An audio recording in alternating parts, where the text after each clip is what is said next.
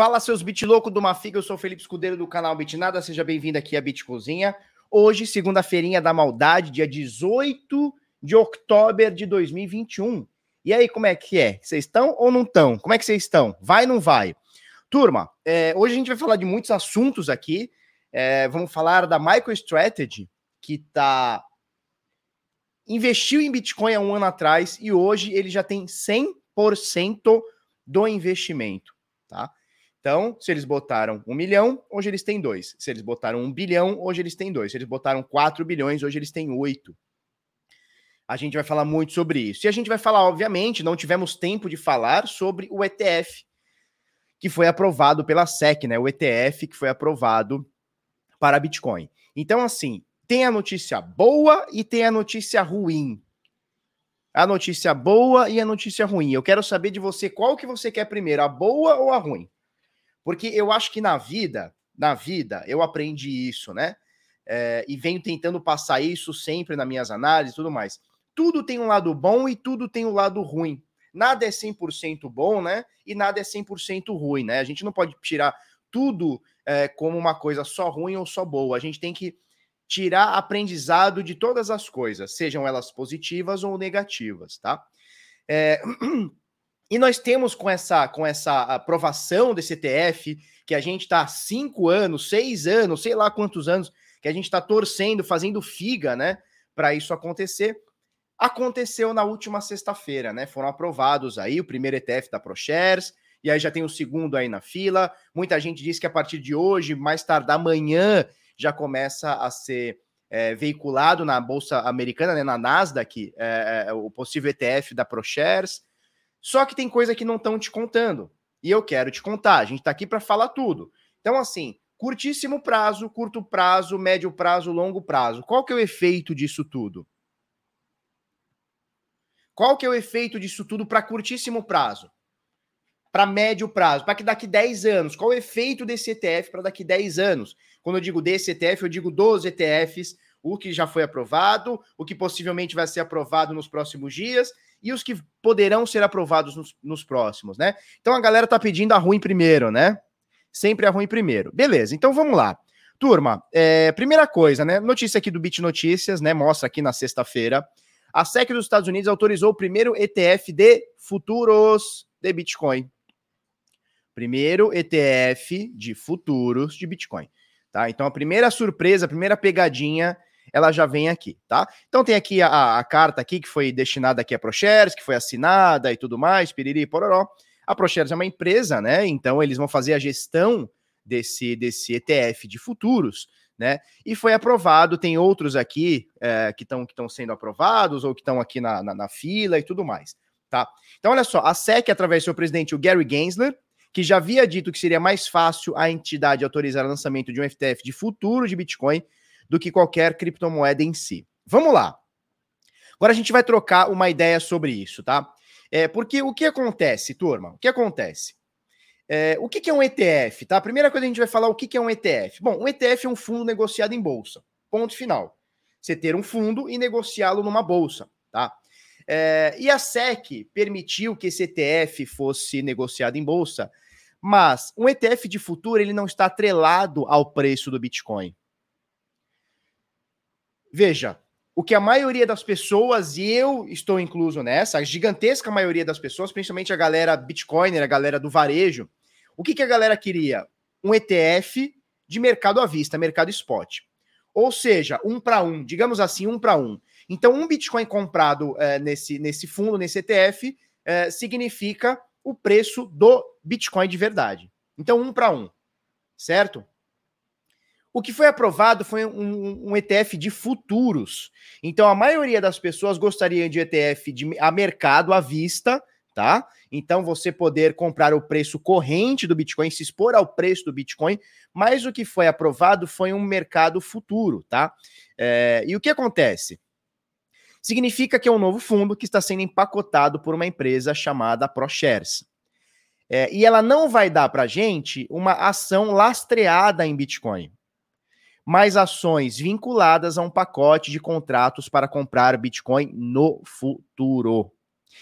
E quando a gente fala Bitcoin no futuro, a gente tá. É, é isso mesmo, é olhar para o futuro e imaginar qual vai ser o preço desse Bitcoin no futuro. Então, assim, existem custos muito altos. Então, assim, nós do varejo, galerinha do varejo, você que está achando que vai entrar hoje na Bolsa de Valores americana e vai comprar um ETF, calma lá. Calma lá, um ETF de Bitcoin, calma lá. calma lá, porque no futuro, no mercado futuro, as coisas são diferentes.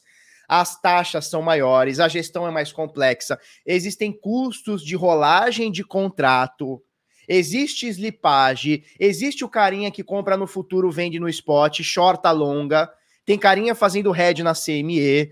Então, assim, não é pra gente. Quando eu digo a gente, eu tô dizendo no geral do varejo. Não é pra gente. O ETF de futuro de Bitcoin é para tubarão, é para cara grande, é para cara forte. O diferentemente do que nós imaginávamos que seria o ETF é, aprovado pelo mercado spot, pelo mercado à vista, que seria a face do preço, né? A, ação do preço seria representada pelo preço do ativo é, no mercado à vista. Tá? Então, pô, Bitcoin tá 60 mil, você vai negociar lá, negociar lá 60 mil, tá tudo certo. Você não precisa da barreira tecnológica para negociar Bitcoin, né? Você pode ultrapassar essa barreira tecnológica através de um ETF. Bom, com isso, a gente imaginou que, ou é uma esperança, tá? é, que o, o investidor institucional, os caras grandes, os fundos de pensões entrariam no jogo. Eu não acho que os gigantescos, eu não acho que os fundos de pensões, eu não acho que países que queiram se expor a Bitcoin, eu não acho que essa galera vai entrar através de um ETF de futuros. Eu não acho. Posso estar errado? Posso. Eu não acho. Eu acho que vai ficar só para o tubarão, tá? Uh, de qualquer forma, então essa é a notícia ruim, tá? Essa é a notícia ruim. Não é um mercado, uh, não é um, um, ETF, né, um fundo negociado em bolsa do mercado à vista, tá? Que é baseado inteiramente no preço do ativo subjacente. Não, tá? Então, por exemplo, quando você compra um ETF futuro, é, aliás, quando você compra é, um, um, ETF é, de preço é, à vista, né, de mercado à vista, você está investindo no preço do ativo, né? Seja ele Bitcoin, seja ele prata, seja ele Ethereum, seja ele petróleo, uma cesta de ações, tá? Quando você opera, quando você investe no futuro, tomar um cafezinho. Quando você investe no mercado futuro, você tem direito de negociar o preço no futuro, tá? Então não é uma coisa complexa, existem milhões de taxas, ele é um ETF naturalmente mais caro. Muita gente diz que esse ETF da ProShares pode chegar de 6 a 12% ao ano, o que é diferente, por exemplo, você pega um ETF aqui do Brasil da, da da Hashdex, né, que tá coisa de com o fundo é, tá, tá coisa de 1.8%, ou seja, é muito mais caro. É, então essa é a notícia ruim, tá? A notícia ruim é, não é o ETF que esperávamos, mas temos a notícia boa. Vocês querem a notícia boa agora?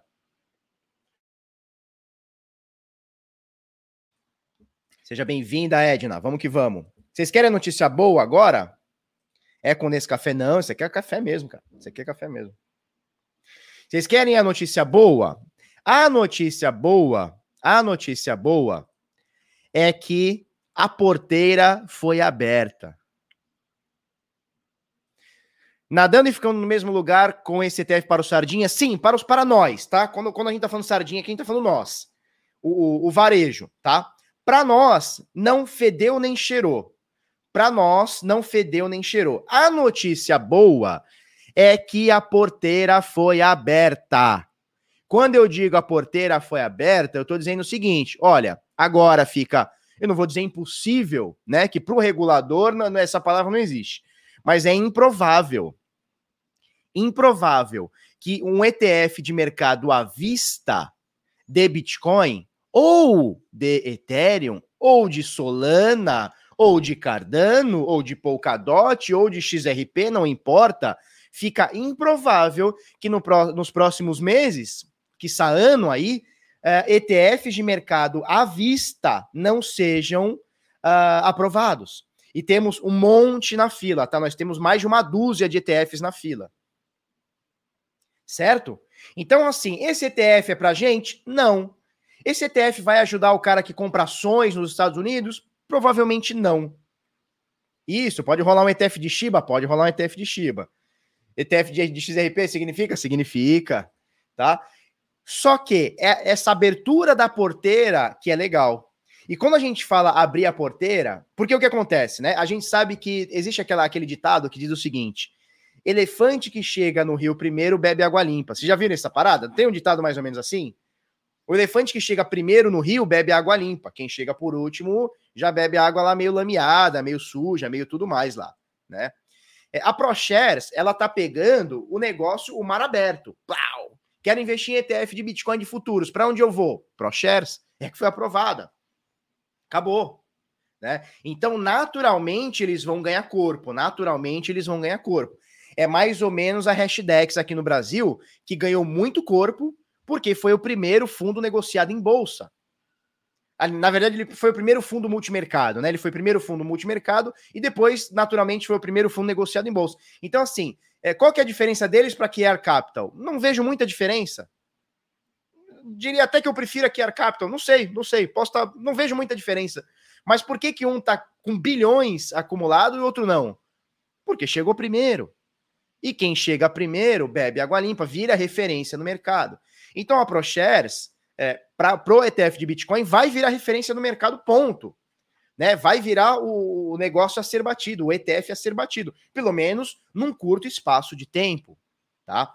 É, e aí, quando a gente começar a abrir, porque assim vai ficar inviável eles não conseguirem negociar ou não conseguirem aprovar ETF para mercado à vista. Vai ficar é impossível. A pressão vai começar a vir forte, já tá vindo forte. Eu vou mostrar para vocês como essa pressão tá vindo forte, ó.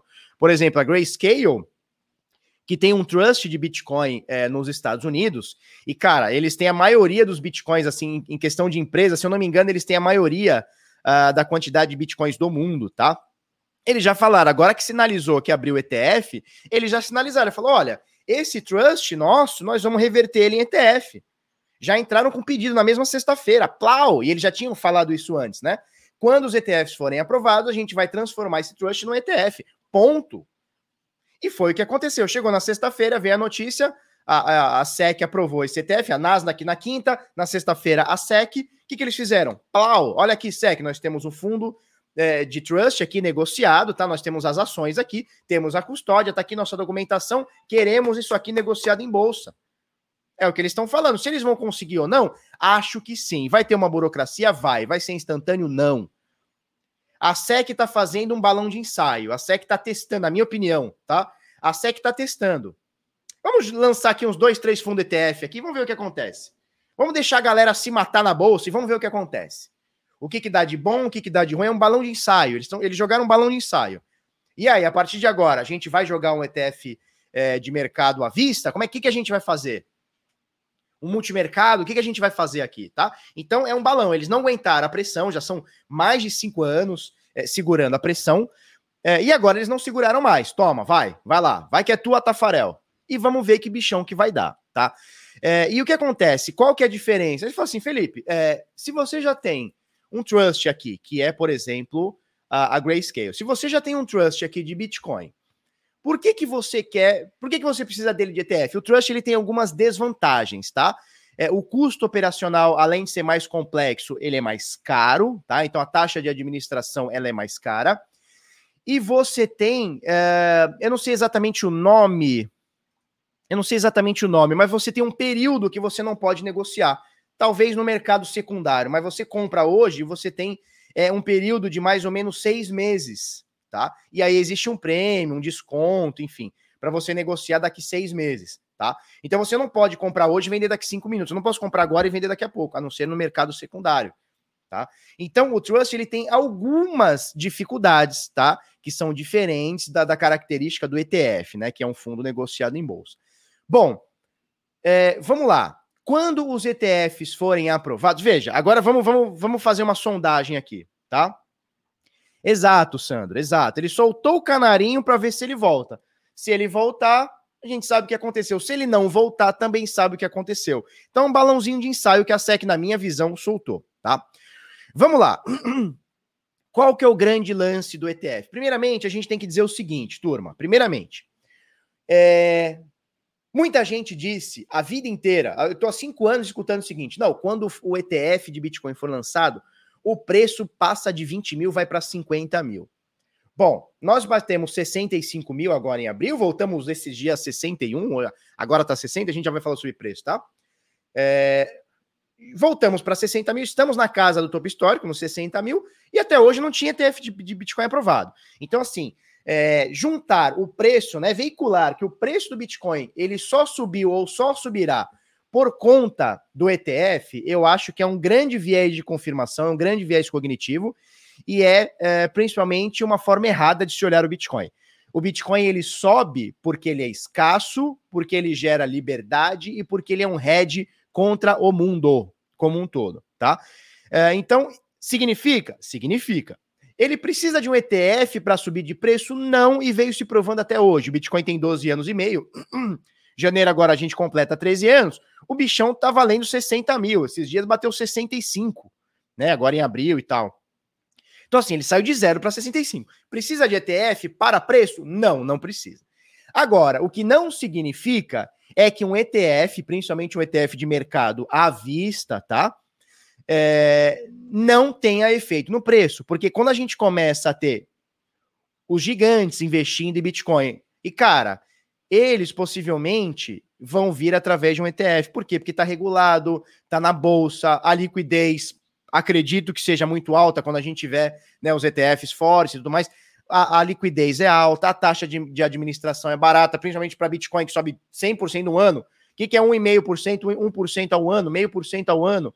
no negócio sobe 100% não é nada. Então, assim, é, e, e, assim, principalmente fundos de pensão. Turma, fundos de pensão, fundo de velho, aposentado velho. Quando os fundão dos os fundos dos velhão, quando os fundos dos velhão descobrir que o Bitica é sinistro, os velhos vão querer meter tudo em Bitica. Tá? Então, assim, é, o ETF de futuro de Bitcoin, na minha visão, ele não fede nem cheira para questão de preço, tá? Questão de preço, curto prazo. Na minha visão, não fede, não cheira, tá? Mas ele abre a porteira, ele abre a porteira para o investidor institucional ter mais uma, uma, uma, uma, uma formatação de investimento. Ele abre a, a, a, uma, uma porteira para o investidor de varejo que não quer é, ultrapassar a barreira tecnológica do meu, o que, que é uma carteira, o que, que é uma corretora, como é que eu compro, como é que eu vendo, o que, que é uma hash, o que, que é uma transação. O cara não quer, ele quer se expor ao preço. E, cara, tá tudo bem, eu não quero saber o que, que é uma hash, o que, que é um bloco, eu não quero. Qual que é a TXID? Como é que eu não quero, cara? Eu quero ir lá com botar milão e tá bom. Você entendeu? Sacou? Então, assim, é... a porteira foi aberta. A porteira foi aberta. Esse é o primeiro capítulo do ETF que nós temos na história. É o primeiro capítulo. Veio exatamente, Tiagão. O que faz subir é soprar. Assoprou, o negócio sobe. Não assoprou, cai. Então não é o ETF. Tá? Mas assim, esse é o primeiro capítulo na história do ETF.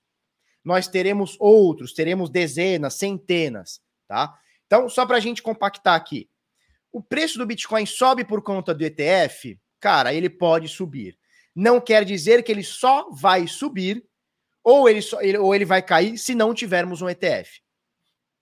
Tá? Então são coisas distintas. O ETF ajuda? Porra, com certeza ajuda. É um outro produto. Tá? É um outro produto. É, com certeza ajuda. O preço do Bitcoin ou o ativo Bitcoin depende de ETF? Pff, não, não depende. Tanto é que nós estamos aí há 12 anos e meio, uh, indo para mais de 12 anos e meio, indo para o 13 terceiro ano, o preço do Bitcoin está 60 mil. Tem que lembrar que ele saiu de zero. Porque muita gente chega nova, entendeu o preço do Bitcoin a 30, agora 60, dobrou de preço. Não, ele não dobrou de preço, ele, ele subiu bilhões por cento. Tipo, 6 bilhões por cento. Tá? Então, cara, é, notícia importante. Lado ruim, já expliquei para vocês, não é um ETF de mercado à vista, é um ETF de futuros. Lado bom, a, porte a porteira se abriu. A porteira foi aberta. E quando a porteira foi aberta, meu filho, não tem mais jeito, tá? É tiro, porrada, bomba, dedo no e gritaria. Falou? Show de bola. Bom, dito tudo isso, passado 20 minutos falando sobre ETFs, acho que eu passei uma, um bom overview para vocês, tá? Por que, que o ETF é, de futuros não é tão interessante para nós, para os sardinhas, tá? Porque ele tem altíssimos custos, ele tem uma barreira uh, de slipagem, uh, ele tem a rolagem de contrato. Então, assim, não é para o pequeno. Então, assim, se você achou que abrir a Nasdaq hoje, né? Você ia abrir lá. Como é que é o nome da corretora? A Interactive Brokers lá, você achou que ia abrir Interactive Brokers e ia meter bronca no ETF de Bitcoin? Cara, talvez não. Talvez você tenha que esperar um pouquinho mais para poder comprar um ETF de, de, de mercado à vista, tá bom? Vamos lá, dito tudo isso, vamos passar um overview aqui do Bitica. Opa, eu acordei mais cedinho, tava 61. Aí comecei o vídeo, ele tava 60. Já estamos em 61, 394. 61 e 400, tá? A maioria das, da, das criptomoedas aqui caindo um pouquinho, Bitica subindo. Vamos lá. É, valor de mercado. Deixa eu dar um F5 aqui, porque muita coisa aconteceu nesse meio tempo aqui, tá? Valor de mercado, capitalização de mercado, nesse momento, 2 trilhões 580 bi. A gente está muito próximo, tá um peido, tá um tris. Tá triscando o topo histórico do mercado, que foi 2,6, arredondando, tá? 2,6 trilhões de dólares. Agora a gente tá 2,58, ou seja, faltou muito pouquinho para a gente atingir o topo histórico do mercado, não é do Bitcoin, que também está bem próximo, a gente já vai falar sobre, mas do mercado, tá? Topo histórico, alguma coisa em volta de em torno de 2,6 trilhões, agora 2,5, e o Bitcoin ainda tem margem para subir. Topo histórico 64,800, né? 65, agora 61. Quer dizer, quer dizer, subiu mais um pouquinho aqui, a gente mete esse topo histórico, tá? Dominância do Bitcoin cravada em 45%. Ontem no Instagram o carinha falou: Felipe, a dominância do Bitcoin nunca esteve tão alta, é lua. Falei, calma, cara. Calma, calma. Calma! 2018, olha isso aí, 2018. 2018 para 19, final, é, dois, meio de 2018 para final de 2018, início de 2019, até meio de 2019 e tal. Talvez 2019 inteiro. A dominância do Bitcoin era coisa de 68%.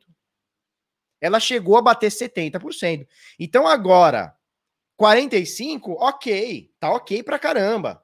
Mas não é o máximo de, de dominância que a gente teve. Pré-2017, então ali 2016, 2015, 2016, a dominância do Bitcoin era tipo 93%. Você juntava XRP, Litecoin, Ethereum, não dava 10%, não dava 6, 7%, tá? Então essa dominância caiu, chegou num platô ali embaixo, subiu, chegou num platô lá em cima 70 e pouco, agora a gente tá nos 45. Tá por aí, tá? Bruno de Souza, Barba, por que usamos um fundo de Bitcoin se já sabemos comprar sozinho? Bruno, Vamos lá, essa tua pergunta é muito interessante pelo seguinte: são vários motivos que você pode é, negociar num ETF ou num fundo, e são vários motivos que você pode negociar o Bitcoin, ter, o ativo, ter, entrar na corretora, comprar o ativo e sacar para você. São vários. Por exemplo, se você pegar, por exemplo, hoje, tá? Então eu, eu, eu considero você como eu, não sei, não, não, não imagino quanto você tem na carteira, sei lá, de mil reais a 10 milhões, tá? 50 milhões. Tá? Então, para você, que tem até 50 milhões, talvez 100 milhões de reais, talvez o melhor dos mundos seja você entrar na corretora, faz a sua compra, aí você declara ou não, faz a tua declaração, faz a tua custódia, tá tudo bem. Para um cara que vai comprar bilhões, ele não vai comprar. Pode acontecer, tá? Mas talvez ele se sinta mais seguro em deixar num ETF, na, com a segurança de uma bolsa de valores. Uh, com, com, com o seguro, que ele sabe que não vai dar bosta, a gente não tem risco, não é que não tem risco de calote, é, a gente não tem histórico de calote em ETFs, em fundos, é, é, é raríssimo você ver um fundo dando calote, não, não existe, sabe? É um negócio, é diferente de uma corretora de criptomoeda que amanhã pode sumir com o dinheiro de todo mundo. É diferente, tá? Então, assim, um cara que vai comprar muitos bilhões, por exemplo, a Tesla comprou através do, do mercado do, do ativo, ok. A MicroStrategy comprou através do ativo, ok. Mas pode ter empresa que vai falar assim, cara, não preciso comprar o ativo, não quero, não quero ter que fazer essa custódia, então vou comprar através de um ETF. Por quê? Porque está regulado, porque está na bolsa, porque ele, já tem algumas isenções tributárias. Então tem uma série de coisas, tá? Agora, para o carinha que vai comprar mil, o carinha que está assistindo aqui a gente no Bitnada, ele não precisa comprar através de ETF, ele compra através da corretora e tem o seu ativo. Seja deixando a corretora, que eu acho um risco, ou seja trazendo para sua carteira. Então tudo vai de segurança. tá? E, por exemplo, né, se, se eu pegar, por exemplo, meu pai ou meu sogro, que não investem em Bitcoin, mas gostariam, não investem, mas gostariam. Se eu chegar para ele e falar, pai ou sogro, que já tem, imagina, meu pai, meu sogro já tem, já estão na casa dos 60, 65 para cima, né? Então já são os velhão, é os fundos de pensão. Lembra dos fundos de pensão? Se eu chegar pro meu pai e falar, pai, é o seguinte, eu tomo essa carteira aqui, ó, plau, teu endereço aqui, ó, é BC1, não sei o quê, papapi, papapó, termina em 249, AY, e você vai ter que mandar 0.001 Satoshi, o caralho. Meu pai vai falar, Felipe, para, eu não vou entender nada. Agora, se ele puder chegar hoje, na, na por exemplo, na Clear, na Orama, na XP, e tá lá, ETF de Bitcoin, ele vai lá e clica em comprar mil reais, ou 10 mil, ou 100 mil, e clica em vender, para ele tá bom. Então, assim, a barreira tecnológica, ela é forte para a maioria das pessoas. Para quem está assistindo a gente aqui, que já é um usuário introduzido, ou alguns estão se introduzindo, cara, você está buscando informação, você está comprando Bitcoin para você tá de boa. Você vai que vai. Agora, para um velhão do fundo de pensão, porra, esse teu não sabe comprar Bitica. E não é nem que ele não sabe, às vezes ele nem quer.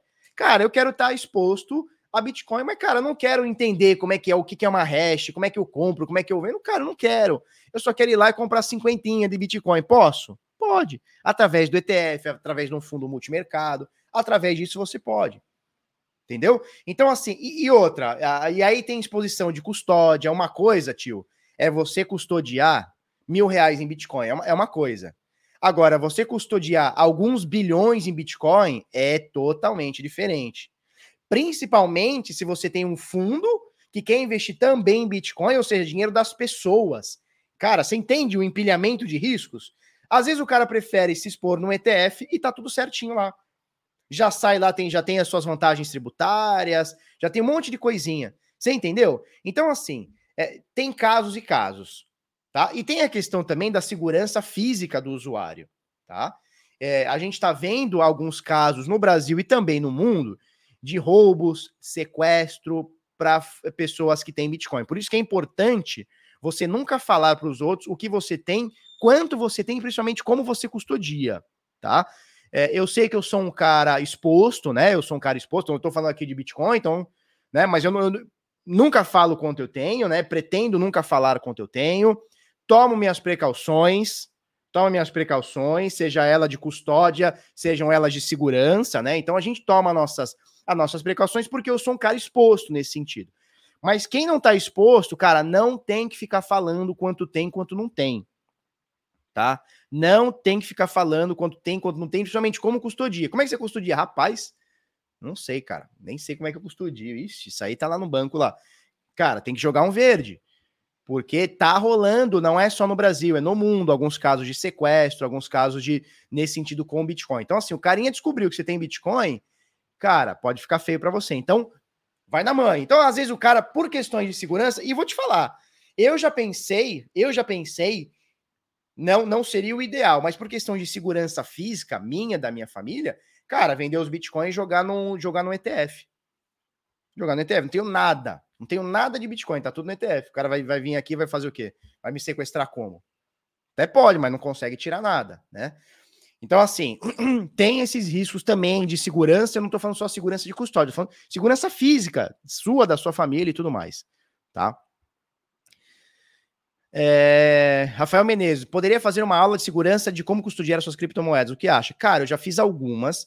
Eu tenho um treinamento chamado Carteira Blindada, que é certamente o treinamento mais uh, completo do Brasil, cara, eu diria que do mundo, sobre segurança e carteira. Sou eu e o Felipe Francês que, que fazemos isso, tá? A gente foi as primeiras pessoas a trazer para o Brasil o método de, de, de carteira multi-assinada, né? De multi-assinatura.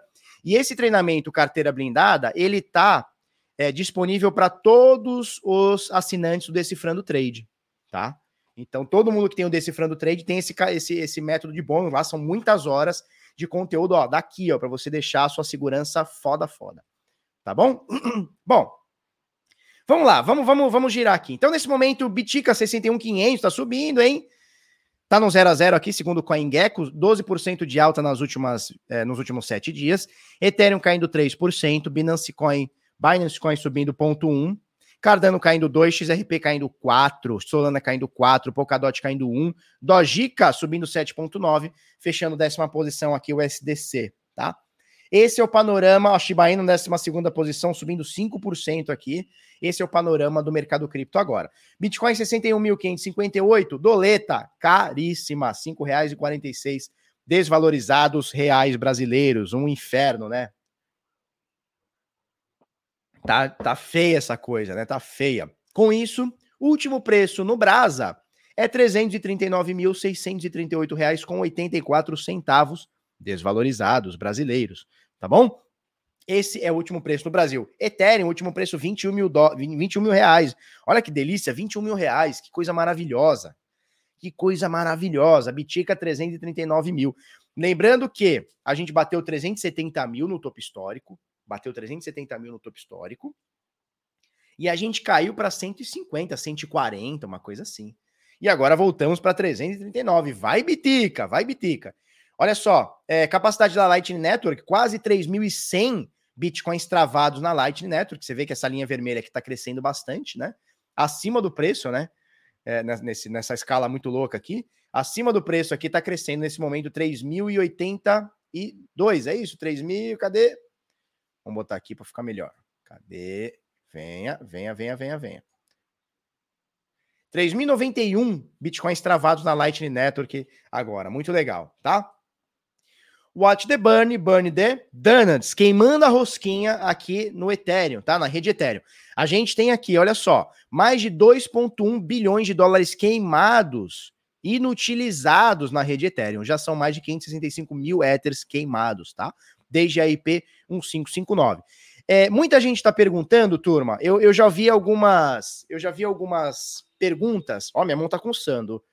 Minha mão tá coçando, geralmente quando coça assim, o bitica sobe. Mas geralmente na direita, tá coçando à esquerda. E a minha esposa outro dia, do nada, falou assim, Felipe, é 80 mil. Eu falei, 80 mil o quê? 80 mil. Eu falei, o que é 80 mil? Um carro? O que é 80 mil? 80 mil. Falei, mas o que? Fala para mim o que é 80 mil, mulher. Ela falou, não, é 80 mil. Eu falei, minha filha, para com esse drama. O que é 80 mil? Ela falou, o preço do Bitcoin é 80 mil. E a mão tá coçando. Quando a mão coça, é bom, é bom sinal, não é? O pessoal das mandingas, é bom ou não é? O pessoal das macumba, coçar a mão é bom ou não é? É bom, né? Algumas pessoas estão me perguntando, eu não sei se alguém comentou isso, porque veio uma enxurrada de perguntas é, muito, muito no, no, no, nesse sentido, né? Muita gente perguntando para mim é, por que que em vez de queimar esse Ethereum para todo sempre, a gente não pegaria. É, pois é, e se for 80 mil, não, mas ela falou que é dólar. E se for 80 mil reais, aí azedou, né? É, tá coçando a esquerda. Eu sei que quando é dinheiro é a direita, né? Mas tá me coçando a esquerda. Pode ser, sabe o quê? Pode ser pulga, né? Pode ser pulga também. O cara acha que é dinheiro. Ah, é dinheiro. Porra, não tomou banho, é pulga, né? Sei lá, carrapato. Inclusive tem um morcego aqui, cara. Vocês não conseguem ver as coisas, né? Eu vejo as coisas. Tem um morcego aqui no meu, na minha sala. Vocês querem ver um morcego? Não sei se vai dar para ver. Deixa eu ver se dá para ver ali, ó. Ah, não vai dar para ver, mas ele tá bem ali, ó, cara. Ele tá bem aqui, ó. Ele tá bem aqui, esse morcego aqui, ó. Ele não vai se mexer, a Dalila também não pega. Mas aqui, ó, tem um bicho aqui, né? É... Não é morcego, como é que chama esses bichos? Esses bichos, como é que chama esses bichos? Eu esqueço o nome desses bichos. É... Que não é borboleta. Como é que chama esses bichos que não é borboleta? É o Ozzy, não, não é o. Como é que chama esses bichos que não é borboleta? Mariposa, isso aí, mariposa. Não, que gorila, o quê? Que Batman. É mariposa, é mariposa. Só, cara, é uma mariposão gigante. Eu acordei e falei, eita caralho. É bom sinal ou não? Não sei. Vamos lá. É, muita gente perguntando para mim, traça, que traça, meu velho? Morcego pra mariposa. Não, é que a hora que eu acordei, eu vi um bichão desse, eu falei, caralho, é um morcegão, mas não é, é uma mariposa. Eu não sei como é que entrou, porque tá tudo fechado, mas entrou. E a Dalila não pega. Tu sabe como é que é, né? Fica miando na porta, mas não pega a mariposa. Vamos lá, vamos lá, seus bruxos. É o seguinte. É, algumas perguntas vieram nesse sentido para mim. Felipe, por que, que em vez da gente queimar, a gente não dá esse dinheiro para instituições de caridade, né? Então, por que, que em vez de queimar esses 500 mil éteres, a gente não pega esses 500 mil éteres é, e manda para instituições? É, cara, é, a gente tem que entender o motivo que o, a queima do éter está sendo feita, tá? O motivo da queima do éter não é ajudar ninguém. O motivo da queima do éter é a gente ter um controle de inflação. a gente tem uma política monetária que era ausente. Era ausente no Ethereum. Cara, a cada 15 segundos criavam-se dois Ethereums, né, que são um bloco, e, cara, infinito, ao infinito e além, já dizia Buzz Lightyear. Acabou. Dessa forma, o que, que eles estão fazendo? Olha, temos agora um controle um pouquinho maior da inflação. Em alguns momentos, em alguns momentos, o Ethereum pode se tornar deflacionário, como já aconteceu em alguns momentos, tá? Beleza. Você prefere dar ou queimar? Que isso, Ink Master? Que isso, sou teu amigo, cara. Para com isso aí, tá?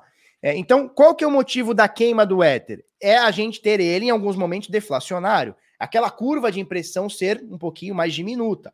Essa é a intenção, não, né, não é intenção ajudar. Eu não estou dizendo que a gente não tem que ajudar ninguém, não é isso, caridade, não, tô, não é isso que eu estou falando. Mas o que a gente tem no Ether, é, essa queima, é para ter um controle da inflação um pouquinho maior. É uma política monetária que era ausente no Ether, tá? Era ausente. É, então, nesse sentido, não tem o menor sentido a gente pegar é, éter e, em vez de queimar, dá para uma instituição de caridade. Porque se você dá para uma instituição de caridade, o que ela vai fazer? Ela vai vender e o preço vai cair no mercado. Então não teria nenhum efeito para o que foi a proposta da IP 1559, que era queimar éter. Vocês deram, deu para entender? Porque se eu não queime e dou para alguém, cara, essa pessoa vai vender, esse éter vai voltar para o mercado, a gente não tem um controle inflacionário. Tá? Então é mais ou menos por aí. Exatamente. Se você doar, você não está queimando. Tá? Então são coisas distintas. O que não quer dizer que não possa ter no futuro um percentualzinho é, do que foi minerado para algumas instituições de caridade. Pode acontecer. Uma coisa não exclui a outra, mas assim, a intenção da IP 1559, que é queimar Ethereum, é tirar algumas, alguns éteres de circulação. Tá? Então, nesse motivo, não adianta você doar, nem dar, nem tudo mais. Tá bom? É isso. Vamos para a próxima aqui. Olha só, mempool do Bitcoin, 4.300 transações, tá de boa, de boíssima. 4 satoshi por virtual byte para você é, colocar no próximo bloco. O último bloco saiu aqui há 7 minutos. Beleza. É, eu esqueci de abrir o meu vector aqui. Agora vamos para gráfico, né? Que eu sei que vocês gostam do gráfico. Deixa eu botar minha senha aqui. Quero não errar a senha. Foi. Foi que a última vez eu paguei um mico, né? Errei a senha 18 vezes. Inclusive, inclusive, fui alertado, fui alertado por amigos que eu não posso ficar comprando e vendendo. E é uma verdade, eu não posso ficar comprando e vendendo durante o vídeo. Porque a CVM pode me encher o saco. Eu gostei de ter comprado e vendido e ajudado a galera. Mas eu posso ser acusado de insider, de manipulador de mercado, essa porra toda que você já conhece. Então, pelo sim, pelo não, é melhor não, né? Sabem como é que é. Beleza. Turma, vamos falar um pouquinho de dados on-chain, tá? Antes da gente falar de. Antes da gente falar de. Como é que é o nome? De gráfico, tá? De preço. Vamos falar um pouquinho de dados on-chain. O pessoal tá perguntando Bit Sampa. Vocês estão me cutucando para falar, né? Milton Júnior, não tô vendo a senha, graças ao pai. Eu escondi minha senha para você não, não vê-la, tá bom? Vamos lá. Vamos falar de gráfico de dados on-chain aqui. É, isso aqui é a receita do minerador. Deixa eu tirar esse, isso aqui azul. Eu fiz até um post ontem. Receita do minerador, Litecoin. Por dia, 1 milhão e 200 mil. Tá ok? Tá ok. Bitcoin Cash. Receita do minerador da rede Bitcoin Cash, 500 mil dólares. Opa, teve um dia que bateu 600 mil, 500 mil dólares por dia. Vamos lá. Ethereum, Opa, coisa mudou de figura, né? 55 milhões de dólares por dia. Porra, Litecoin minerador ganha 1 milhão e 200. Bitcoin Cash ganha 500 mil.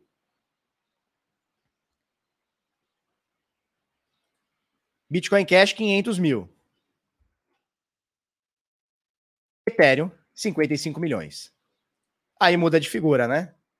É por isso que a gente fala das redes consolidadas, ou que estão se consolidando, não tem problema. Mas olha que a gente fala da rede consolidada, né?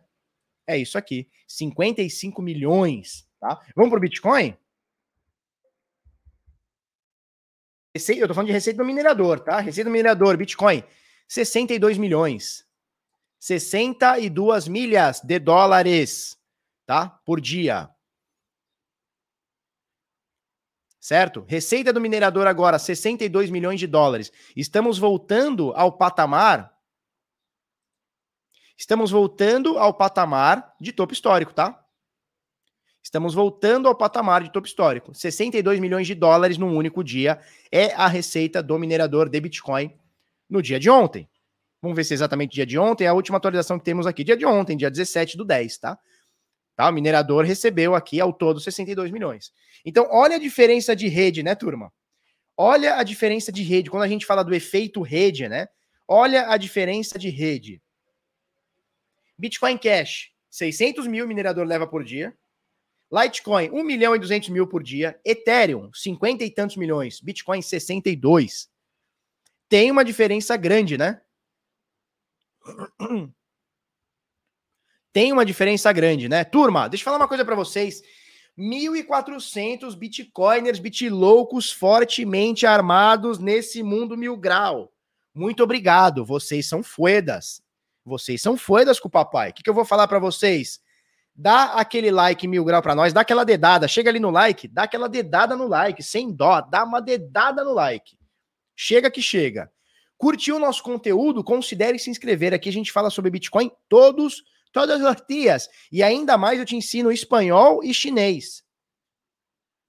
Eu te ensino durante os vídeos espanhol e chinês, carteliano e chinês. Eu ensino para você. Falo por fora o português aqui, ó, corretíssimo que eu falo, tá? Então, assim, gostou do conteúdo? Considere se inscrever. A gente faz aqui todos os dias atualizações. Tá bom? É, não gostou do conteúdo? Pode dar dedada no dislike, não tem problema. O importante é você chegar dando, não pode ficar quietinho, tem que chegar dando. Tá bom? E, obviamente, se você que já está inscrito aqui conosco, olha só, mete aquele fogaréu no chat. Vamos fazer barulho, Birinara. Seus Birinara, seus bit louco do Mafigo, seus Bitcong, mete aquele fogaréu no chat. Vamos que vamos que hoje tem muita, muito conteúdo aqui, tá bom? Vamos lá. Vamos lá, então veja, é, minerador do Bitcoin faturando aqui 62 milhas por dia, mostrando que é uma parada rentável cada vez mais, tá? Olha só como era o fluxo da receita do minerador. Nunca foi tão, uh, uh, como é que eu digo, uh, vantajoso minerar Bitcoin. Nunca na história foi tão vantajoso, tá bom? Legal. Vamos ver como é que tá a hash rate aqui? Vamos ver a força computacional, hash rate. Ai, 158 milhões de terahash por segundo no Bitica, tá? 158 milhões de terahashes por segundo. Estamos chegando próximo do topo histórico que tivemos aqui, tá? Estamos chegando próximo do topo histórico. A gente precisa crescer alguma coisa de 24,5%, 25% aqui que seja, para chegar no topo histórico que tivemos. E veja, o topo histórico, como o nome já diz, é um topo histórico, né? Não é uma média não é que foi a média que o Bitcoin. Não, foi um dia, plau. Porque na média nós já chegamos. Ó, na média nós já chegamos. Na média pré-topo, ou antes topo, ou pós-topo, na média do topo, nós já chegamos. Ó esse quadrante aqui, ó. Na média, nós já chegamos. Ponto final. Já estamos na média, que seria esse quadrante aqui roxo, um pouco mais, um pouco menos, estamos dentro aqui. 158 milhões de terahash por segundo é a força computacional do Bitcoin nesse momento. Lembrando que o topo histórico, aqui nesse quadradinho aqui, nesse retângulozinho aqui, né? Quadradinho, né? Quadradinho. Quadradinho, quase um quadradinho aqui. 100, é, 198 milhões de terahash por segundo, agora 158. Então, estamos chegando muito próximo, tá? Lembrando que essa força computacional caiu 70%. E já cresceu 174%, vai bitica. Tá? Vamos olhar a força computacional do Ethereum. Tá na região de topo também, tá? Tá na região de topo. Você vê como, assim como o Bitcoin caiu, Ethereum também caiu, né? E agora, ó, né? Então você vê aqui uma queda na força computacional do, do Ether, né? Do Ethereum, né? Da rede Ethereum. E agora uma alta absurda, né? A gente for parar aqui para ver, ó. Olha quanto cresceu a força computacional do Ethereum. 54% em 113 dias, né? Ó, olhando numa, numa coisa mais macro, olha como a força computacional do Ether vem crescendo, né? São milhões por cento, nem sei quantos milhões por cento, 16 é mil por cento aqui, um cozilhão de percentual, né? Então, minerar Ethereum também está sendo vantajoso e tem cada vez mais gente minerando, tá? Agora, a gente está na região de topo, você vê que tem, teve uma, uma resistência aqui, né? Dá para a gente falar de resistência. Análise gráfica em, em força computacional, Felipe, que loucura é essa? Pois é, tá? Pois é. você vê que bateu aqui os 714 milhões de é, ETH hash, né? ETH hash por segundo. Nesse momento caiu um pouquinho, mas está aqui na região do topo, né? Está aqui na região do topo, tá de boa por enquanto, né? É isso aqui. Show de bola? Vamos olhar as carteiras, vamos voltar para o Bitica, Biticas. Vamos olhar as carteiras acima de mil, tá? Acima de mil, mil bitcoins. Vamos olhar as carteiras acima de mil bitcoins, tá aqui, né? Tivemos. Aqui é o número de endereço com saldo acima de mil bitcoins, tá? Então a gente sabe, esse número vem crescendo ao longo dos anos. Tivemos o pico aqui pré-topo histórico, ou alguns meses antes do topo histórico, formou essa piroca aqui, e aí desde lá caiu. É, mesmo assim, é muito mais alto, né, do que temos é, nos últimos anos aqui, tá? Então estamos aqui. Alguma coisa por volta é, de 2.100 carteiras, 2.151 carteiras. Esse número cresceu nos últimos dias, caiu um pouquinho e tá mais ou menos na média que a gente tem aqui, ó, dos últimos dias, tá? Tá mais ou menos na média que temos aqui nos últimos dias. Então, assim, nada muito. Nada muito. Nem, nem positivo, nem negativo. Neutro, né? Diria que neutro. Os caras não venderam muito, também não compraram muito, estão mais ou menos aí. Estão mais ou menos aí, tá? Por falar em morcego, tenho uns morcegos aqui, ó. Não sei se dá para ver aqui, ó. Tá vendo os morcegos pendurados aqui, ó? Cadê aqui, ó? Nesse, nesse lustre aqui, tá vendo? Tem uns morcegos. Deixa eu ver se eu consigo pegar aqui. Olha os morcegos aqui. Tem uns morcegão aqui, ó. É decoração de. Decoração de. Como é que fala? De Halloween, né? Sei lá como é que fala isso aqui. Decoração de Halloween, é os morcegos. Por isso que eu acho que eu falei morcego. Tem uma mariposa lá, mas é os morcegos que estão aqui. Show! Então não estava errado. Tem uns morcegos aqui, os morcegalha. Os morcegalha. Show, beleza. É, dito tudo isso, vamos ver o número de, de, de, saldo dessas carteiras, né? Então vamos ver os valores das carteiras acima de mil biticas. Acima de mil, tá aqui. Beleza, beleza, beleza. Vamos, vamos coisar isso aqui. Show. É, vamos deixar direitinho a tela aqui. Então, olha só, valores, endereço com saldo acima de mil bitcoins. Legal. Cara, olhando para longo prazo, nunca teve tanto, né? É que, obviamente, quando você aproxima no curtíssimo prazo, chegou aqui a bater 8 milhões, essas, essas mesmas, mesmas carteiras, tá? Acima de mil bitcoins, elas tinham 8 milhões de saldo, agora elas têm 7 milhões e 870 mil. Ou seja, cerveja. Tá? Tá mais ou menos por aqui. Nada que se preocupar, pelo menos por enquanto. E também nada que para ficar otimista, pelo menos por enquanto. Bom, vamos para o gráfico de preços, porque temos coisas interessantes a falar aqui temos coisas interessantíssimas a falar aqui, tá? É, primeira coisa, média de 21 tá para cima. Estamos no, no preço do Bitica, tá, turma? Média de 21 tá para cima. Média de 50 tá para cima, média de 200 tá para cima, tá tudo biito aqui, tá? A gente colocou é, essa linha aqui como suporte, né? Que seriam 0,236 de Fibonacci, agora a gente está bem distante dela, tá? A gente colocou esse quadrante, a gente falou, turma, vai ser difícil a gente superar esse quadrante. E não foi muito, não, tá? Ficou aqui uma semaninha, superou o quadrante. Agora a gente tá nesse quadrante de cima, ó. Que agora, filhote, tem pouca, pouca, pouca, pouca coisa pra gente chegar nesse topo histórico. Tá? Se a gente colocar aqui, ó, nesse quadrante aqui, ó, a gente pode colocar ele como um suporte, né? Por que, que é um suporte? Porque ele tá aqui uh, nos, nos 58, 60 mil, né? É, é uma zona de preço, aqui você vê que é uma zona de preço que ficou por aqui e tal. E o que aconteceu ontem? Eu até falei no Instagram. O que aconteceu ontem? Rolou um pimbar, olha só, que interessante esse gráfico aqui, né? Essa, esse candle aqui. Rolou um pimbar nesse suporte aqui no 58, 59, 60 mil aqui. Rolou um pimbar, interessante, né? Vamos ver a mínima aqui, ó. A mínima no dia de ontem foi de 58.900. Um pouquinho menos, né? 58.890 na Coinbase. Eu até falei no Instagram, falei, cara, se rolar esse pimbar aqui, pode ficar interessante, né? Onde? No suporte. Legal, tá? Então, nesse momento, cara, a gente tem praticamente o caminho aberto para bater topo histórico. A gente tem praticamente caminho aberto para bater topo histórico. Tem pouca resistência aqui, ó. Se a gente for parar para ver desse momento do preço agora, a gente está 6% do topo histórico. Cara, é menos de um ATR diário aqui do Bitcoin. É menos que um ATR positivo aqui do Bitcoin. Tá? Então, bateu um ATR meio aqui, a gente bateu o top se for para cima, né? Então, cara, tá bem tranquilo. Aquela deriva ou aquele canal, chame como quiser, né? Uh, ele rompeu para cima. E aí, esse suporte aqui, esse pimbar aqui, ele veio exatamente no topinho do canal. Olha que interessante, né? Ele veio exatamente no topinho do canal que a gente desenhou, que conflui também com aquele, com aquele suporte que a gente colocou aqui, né? Conflui mais ou menos aqui. Opa. Conflui mais ou menos com esse suporte que a gente colocou aqui, né? Um pouquinho mais para baixo. A zona de preço também, né? Então, fez uma, uma zona de confluência interessante aqui. Esse pimbar aqui indica para mim alta. É, ele não tem tanta confluência como eu gostaria, mas tem, tá? Tá no topinho desse canal, aí ficou discricionário aqui, né? Ele tá no topinho desse canal, topinho desse, dessa resistência, que agora é um suporte, né? Que foi uma Amazona aqui de preço e tal.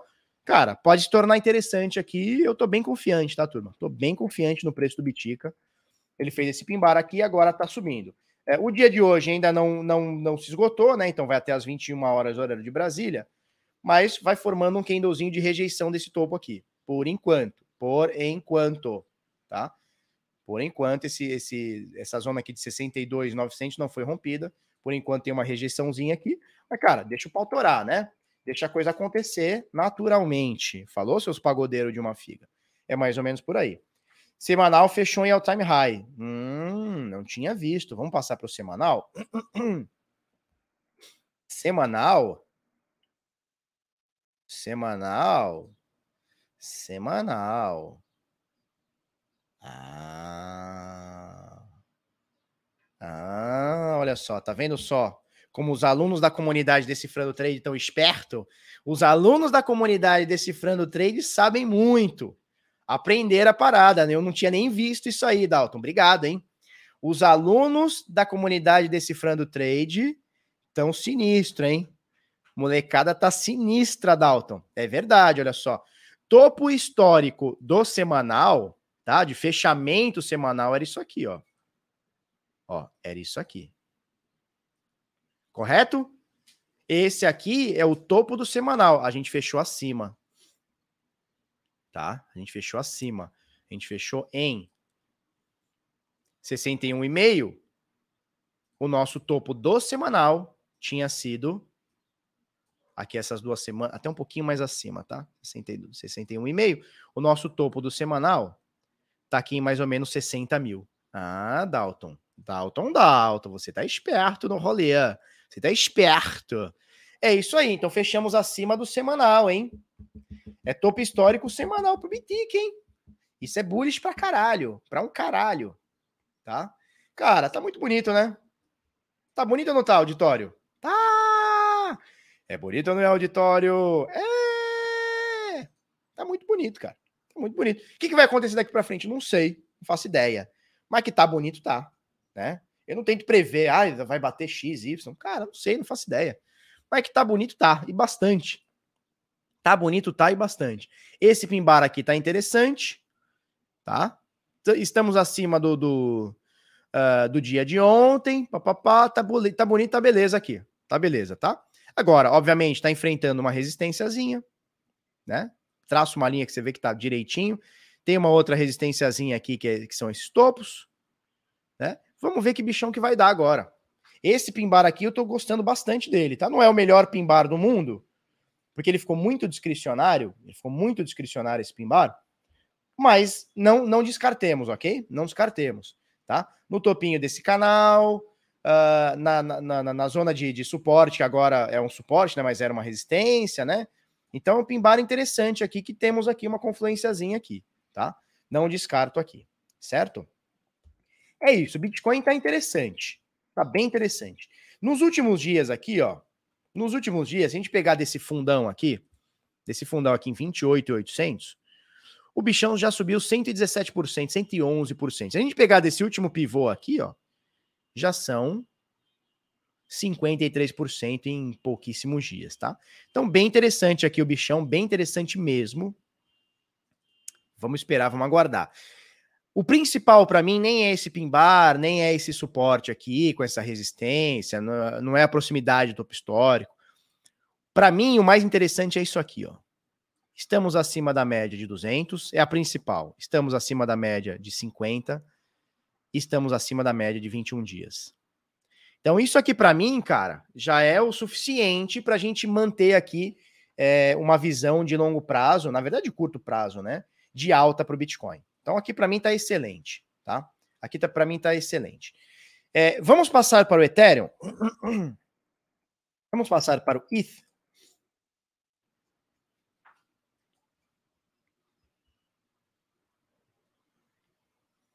Ó, o Ethereum também está tá na zona de topo, né? Também está na zona de topo, agora caiu um pouquinho dela, mas está aqui na zona de topo. Está esperando o bichinho acontecer. Também temos acima da média de 200, também está acima da média de 50 e também está acima da média de 21, que é excepcional. Vamos esperar o negócio acontecer. Agora o ideal é que volte para dentro desse quadrante, né?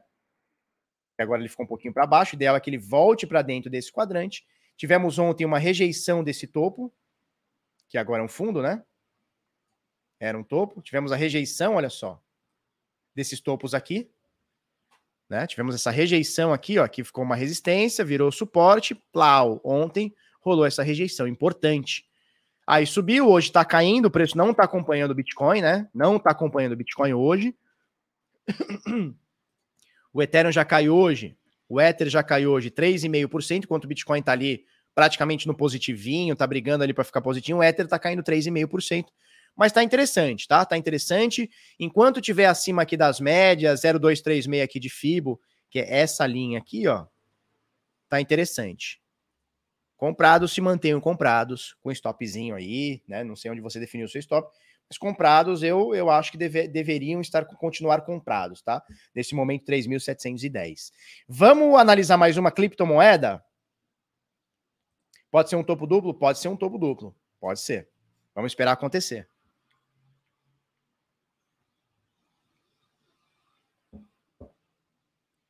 Moeda de cachorro igual a trozoba. ah, eu me, me divirto. Eu me divirto.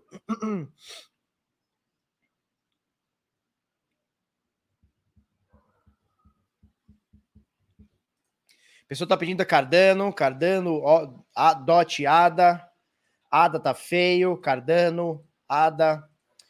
Eduardo Gutier Alves Sports. Felipe, o Vector, por exemplo, consegue correlacionar a alta de uma rede com Ethereum ou DOT com as moedas do seu sistema?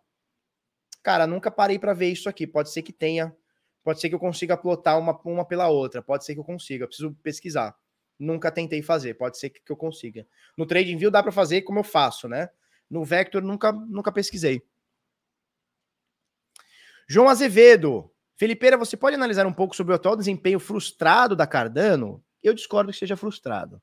Porque a ADA está na contramão. Beleza, vamos. Já que você veio com essa pergunta, muito interessante, vamos meter a Cardano aqui no gráfico para a gente olhar. ADA, USDT. Legal. Eu discordo que ela seja frustrada, tá? Do, do Corona Crash aqui até hoje, do Corona Crash até hoje, ela saiu de um centavo de dólar para 3 dólares e 10, tá? Que foi o que bateu. O meu alvo, isso aqui tá grafado, tá? Eu falei para vocês, meu alvo é 3,9, ela bateu 3,10. Porra, sair no topo do topo. Não tem como pegar um, um, uma, uma, uma, sequência melhor, sair no topo do topo. Desde então, o que, que ela fez? Ela caiu. Turma, por que, que ela subiu tanto? Não dá para a gente analisar o, o motivo é, exato, mas eu acho que a gente dá para dá a gente afirmar que a Cardano subiu muito uh, pelo fato da, da mainnet da Cardano ter vindo com contratos futuros, tá? Então a gente já se conhece como é que funciona. Quando vem uma atualização importante, ou uma parceria, alguma coisa muito assim, a galera começa a entrar no fear of missing out, né? É, o medo de ficar de fora. Cardano, Cardano vai à lua, vai à lua e vai comprar. E a galera comprando, comprando, comprando, comprando, comprando, comprando, comprando, comprando. Chegou na, na data aqui, ou próximo da data que ela ia entregar os contratos inteligentes, a galera falou: tá, e agora? Cara, agora não é nada. Não muda nada, de um dia para o outro. Tá, startou, o que, que como muda? Não muda nada. Agora vai ser construído um ecossistema em cima. Não muda nada do dia para noite. E a galera falou: tá bom, já que não muda nada, pau, vende. Então a galera que saiu comprando aqui comprou na euforia que achou que ia subir, de fato subiu, né? É por conta dessa atualização. E a galera aqui falou: tá, não mudou nada, flau, vendeu. E aí a gente tem essa retração aqui, ó, como a gente colocou de 0,382, 0,236, 50% e principalmente 61,8% de correção, né? Que não bateu ainda, chegou próximo, mas não bateu. Nesse momento, o preço da Cardano está aqui entre 0,382 e 50%. Eu tô achando legal que tá ficando aqui nesse, nesse fundo, tá? Nesse 0,05, é, 50% de correção. Não tá caindo mais. Não descarto a chance de bater 0,618 aqui embaixo. Mas, cara, tá interessante que ela esteja segurando aqui em, zero, em entre 0,382 e 50%. Tô achando interessante que ela tá aqui. Tô achando interessante, tá? Ela tá acima da média de 200, que é a mais importante. Tá abaixo da média de 21 e tá abaixo da de 50, o que deixa um pouquinho preocupado, tá? É, agora, ela precisa definir, a Cardano ela precisa definir. O que, que ela vai fazer agora? Ela vai, de fato, deixa eu tirar isso aqui. Ela vai visitar 0618 para dar chance da gente comprar, mostrar que o movimento de queda acentuou para a gente comprar aqui em 0618? Ou ela já deu a correção máxima que ela tinha? Para com isso. Ou ela já deu essa correção máxima que ela tinha? E agora ela vai mirar aqui, ó, 0382. E esse 0382 que hoje é uma resistência, aqui, ó, hoje é uma resistência, vai virar suporte? Ou seja, vai fazer esse movimento aqui, ó. Vai fazer esse movimento aqui, mostrando que esse 0236 aqui, ó, opa, desculpa, esse 0382 é um suporte, que hoje é uma resistência. Será que ele vai fazer isso aqui? Não sei, vamos esperar. Então aqui a gente tem dois cenários para Cardano, os dois cenários são interessantes. O primeiro cenário é: e aí, vai ou não vai? Vai ou racha? Tá rachando ou não tá rachando? Vai bater 0,618 de FIB e mostrar porque veio o que não veio? Né? Isso aqui é 0,618, essa Fibonacci aqui é da correção de toda essa alta. tá? Ou não, ou ignora essa queda aqui e vamos direto para as cucuia e vamos aqui para 0,382 e vamos subir. Agora, dizer que o preço está frustrado, cara, eu, eu discordo, cara. Eu discordo, porra, discordo muito. Eu discordo muito. O bagulho valia um centavo um ano e meio atrás. Tá 2 dólares e 20, 2 dólares e 30, 2 dólares e 20, sei lá quanto que tá. 2 dólares e 12, que seja. Eu não acho que isso aqui tá, tá um desempenho ruim, pelo contrário. Agora, para quem comprou aqui em cima, claro que tá um desempenho ruim. O cara comprou em 3, o bagulho tá 2, perdeu 50%, claro que tá ruim. Mas, cara, para mim, eu não vejo ruindade nisso aqui, não, cara. Eu comprei a 5, 6, 7 centos de dólar lá em 2017, pô, para mim tá maravilhoso. Para mim, tá, tá, não tem o que mudar aqui. Agora, eu não vou descartar essa queda em 0618. E aqui pode dar uma entradinha. Pode dar uma entradinha. Bateu aqui, deu aquela revertida, né? Rompeu um pouquinho, subiu um cadinho. Aí papapá, virou, virou suporte. Opa, pode ser interessante. Agora, para quem quer ser um pouquinho mais, mais arriscado, né? Quem gosta de ser um pouquinho mais ousado, cara, aqui é uma zoninha de compra, tá? Quem gosta de fazer um precinho médio aqui pode ser interessante. Uma comprinha pequena, uma patinha pequena, pode ser interessante. Mas eu, como sou um pouco mais conservador, cara, eu esperaria vir aqui. Se não vier, não veio, tá tudo bem. A gente compra esse rompimento aqui, tá tudo certo. A gente compra esse rompimento, tá tudo certo. Nesse momento, a Cardano não tá bonita, graficamente falando de curto prazo, né? Graficamente falando, curto prazo, ela não tá bonita. Ela não tá bonita. É, ela vem caindo aqui, ó.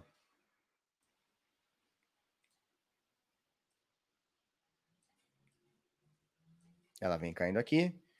Você pode falar que isso aqui é um triângulo descendente, correto?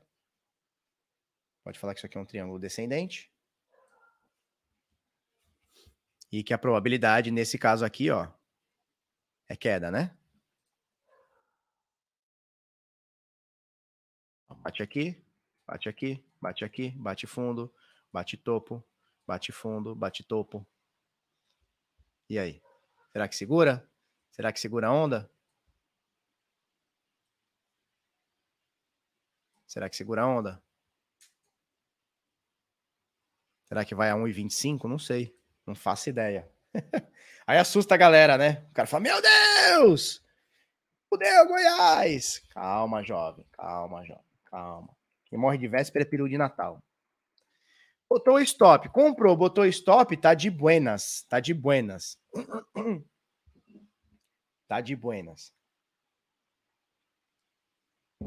Fábio perguntando se 60 mil virou suporte Bitcoin. Aparentemente sim. Aparentemente sim. Tá? Aparentemente sim. Vamos ver os próximos dias, se não é um falso rompimento, esse 60 mil, mas aparentemente sim. Tá? É isso, turma, é isso. Com gráficos, é isso, tá? É isso. Deixa eu compartilhar minha tela aqui, que eu venho com uma novidade para vocês hoje. Por que que tá abrindo meu GeForce aqui? O que que é isso? O que que tá acontecendo, meu? O que tá acontecendo? Por que que tá abrindo o GeForce? Não é para abrir nada disso aqui não, cara que é isso aqui? Não sei o que é isso aqui, depois eu vejo. Vamos lá, é, para você ter acesso ao Vector, 30 dias grátis, tá aqui, é, o link tá aí na descrição, tá? É o, tá aí no, na descrição aí. Você tem 30 dias grátis aqui é, para utilizar o Vector, dados on-chain, dados de preços, informações da sua corretora e tudo mais, tá bom? Venho com uma novidade para vocês, turma. Venho com uma novidade para vocês. É, eu vou passar agora, eu vou fazer um teste, tá bom? Eu vou fazer um teste e vou passar o Decifrando Trade, em vez de eu fazer lançamentos a cada X dias ou X meses, fazer lançamento, a gente vai utilizar agora o Decifrando Trade, a gente vai fazer agora através de cupom desconto e eu vou deixar ele aberto diariamente, tá bom? Olha só, é, o preço do Decifrando Trade hoje, ele foi aumentado, tá? Ele tá 2.297. E com o cupom desconto que eu botei aqui na descrição, tá? E eu vou colocar agora para você, como é que eu faço aqui, ó, banners? Tá? Eu vou te dar 800 reais de desconto com o cupom ETF, tá? Então você vai vir aqui, ó, o link tá na descrição, tá? O primeiro link, cupom desconto. Você bota aqui, ó, ETF. Aplica de 2.297, né? De 2.300 ele vai para 1.497, vai para 1.500 pila à vista, tá bom? Ou você pode parcelar também até 12, pagar com múltiplos, múltiplos cartões, boleto Pix, é, PayPal e tudo mais. Cara, o que, que é o Decifrando Trade? Cara, é o nosso método para você aprender de uma vez por todas a conseguir identificar as oportunidades desse mercado. Tá certo? Então, agora eu tô te dando 800 reais de desconto válido hoje, somente hoje, tá? Dia 18 do 10. Esse desconto só é válido hoje, tá bom? Para você ganhar 800 reais de desconto é, e aprender a analisar gráfico. O que, que eu vou te dar aqui? Eu vou te dar o curso Decifrando Trade, todos os bônus de Binance Futures, uh, segurança, eu vou te dar o carteira blindada junto, eu vou te dar comunidade, isso aqui é vitalício, tá? Então você vai ter acesso ao Decifrando Trade de forma vitalício, tanto ao curso quanto à comunidade, tá bom? De forma vitalícia aí. Então assina agora aí, Decifrando Trade, é, para você pegar 800 de desconto aí. Falou? O preço não, não, é, não é metade do dobro, não. O preço é 2.300. Eu estou dando esse cupom de desconto para vocês. O preço já foi subido para 2,300. Quando a gente fizer lançamento agora, vai para 2,300, tá? Então o cupom hoje é ETF, tá joia? Cupom ETF, é, faz seu cadastro aí. Falou? Se tiverem dúvidas, se tiverem dúvidas, coloquem aí que a gente que a gente responde, tá bom? O link tá aí na descrição, vamos que vamos. É, já falamos disso, beleza. É, falamos da Grayscale já, vamos falar agora é, de algumas notícias, tá? Primeira coisa, Binance no futebol. Lazio meteu 3 a 1 no Inter. Olha só aqui o emblema aqui da Binance aqui embaixo, aqui dá, dá para ver aqui o emblema da Binance? Aqui nesse, aqui deve ser o banco de reservas, né? Aqui fica no banco. É, olha a camisa aqui do, da turma da, da, da Lazio aqui, ó, com a camisa da Binance e tal. Então a Binance a gente já tinha falado, né?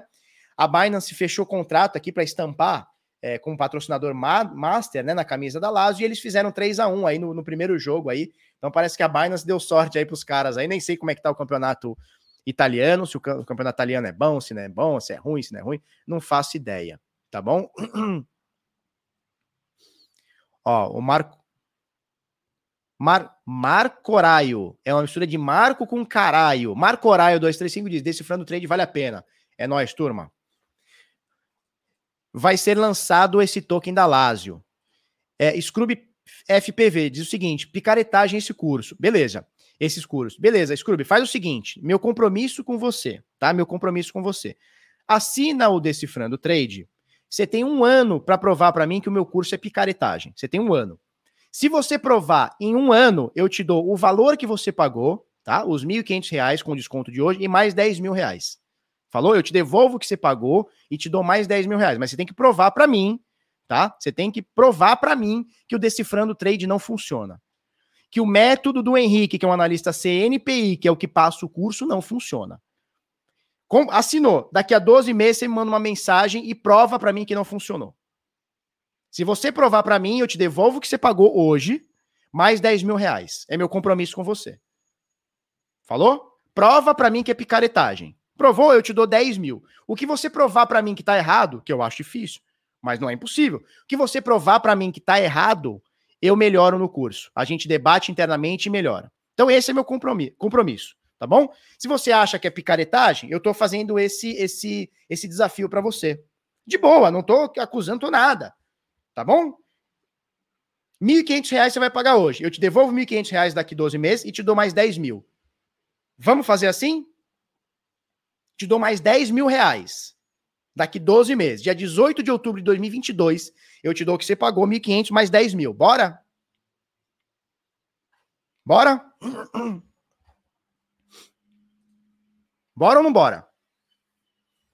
O que acontece? Tem muito picareta por aí? Tem, cara. Tem muito picareta por aí. Cara, aqui a gente não promete lucro, a gente é, não ensina nada que não seja verdade. Tá? Eu tenho um analista CNPI, que é o Henrique, cara, que domina esse mercado aqui há muito tempo. Show?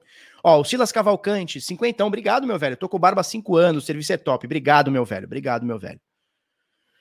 Beleza? Show de bola.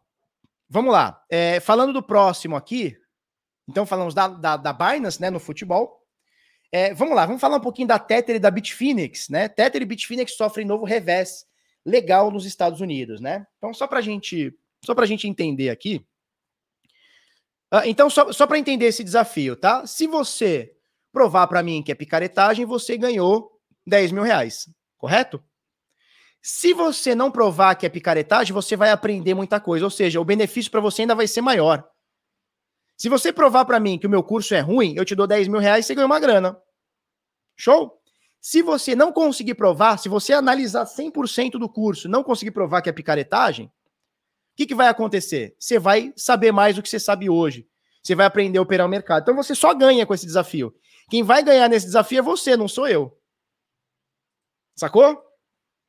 Vamos lá. Tether e Bitfinex sofrem novo revés legal nos Estados Unidos. Bom, é, a, a, CFTC, tá? Que é a, a Futures, como é que é? Commodity Futures Trading Commission, tá? Ele multou a Tether e a Bitfinex, que são empresas irmãs, em 42 milhões e meio de dólares, porque eles estão dizendo o seguinte: olha, é, tanto a Bitfinex quanto a Tether têm declarações enganosas para os investidores, tá? Além de promover transações ilegais com os cidadãos americanos. Uh, as acusações foram feitas contra a empresa Tether Holdings Limited, a Tether Limited, Tether Operations Limited, Tether International Limited, puta, todo mundo de Tether não sei o quê. É, e elas estão veiculadas a stablecoin USDT com o dólar americano, tá? Eles dizem que as empresas violaram as, as leis da, da, da, CA, as regras da CFTC. Uh... Ó, seguindo essa mesma linha de conduta, outras stablecoins poderão ser processadas uma vez que declararem estar pareadas um para um com o dólar.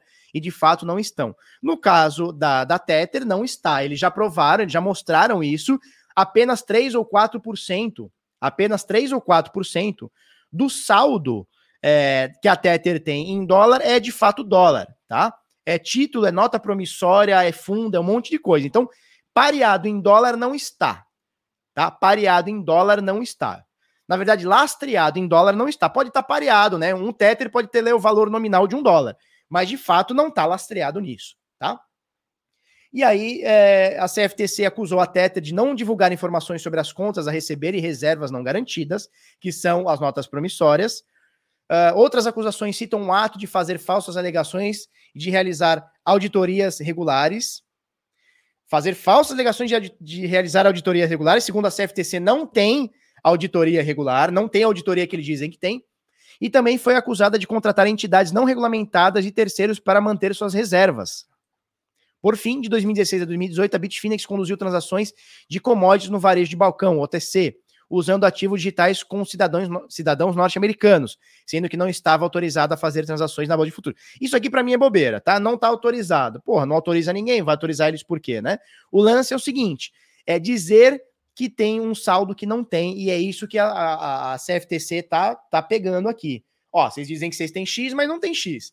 Vocês dizem que está em lugar A, mas está no lugar B. E aí, como é que é? E aí eles foram multados em 42 milhões. O que para eles, eles dão risada. Concorda? Né? É isso, né? O cara, o, o cara imprime o, Tether, ele imprime lá 42 milhões de ele aperta um botão, imprime 42, paga a, a CFTC, tá tudo certo. É um banco central aqui criptografado, né? Na prática é isso, tá bom? O Canadá terá a primeira cidade do mundo a receber aquecimento de mineradora de Bitcoin. Olha que legal. Notícia também aqui da, do Bit Notícias, tá? Do Jorge Silf. Canadá é um país frio, né? Principalmente no inverno, é frio pra caceta lá. E a empresa mineradora de Bitcoin Mint Green, Mint Green formalizou uma parceria com a Lonsdale Energy Corporation para fornecer energia térmica através da mineração de Bitcoin. A notícia foi postada no, no Twitter da empresa, tá? Então, em energia limpa, eles vão pegar a caloria. Ó, mais de 100 edifícios da cidade de North Vancouver, no Canadá, receberão aquecimento através de energia gerada pela mineração de Bitcoin. Então, o Bitcoin minera, obviamente as máquinas geram calor, geram calor, é, e esse calor, em vez de ser jogado ah, fora, eles vão pegar e vão usar para aquecer a parada. Bem legal, né? Bem legal. Isso, essa multa da SFTC saiu barato. O problema é exatamente a reunião do Conselho Fiscal, Fiscal SEC, Fed Tesouro, hoje, dia 18, sobre regulação de stablecoins. A Palmirinha e Ellen vai aprontar hoje. Vamos ver o que, que vai sair, né? Vamos ver.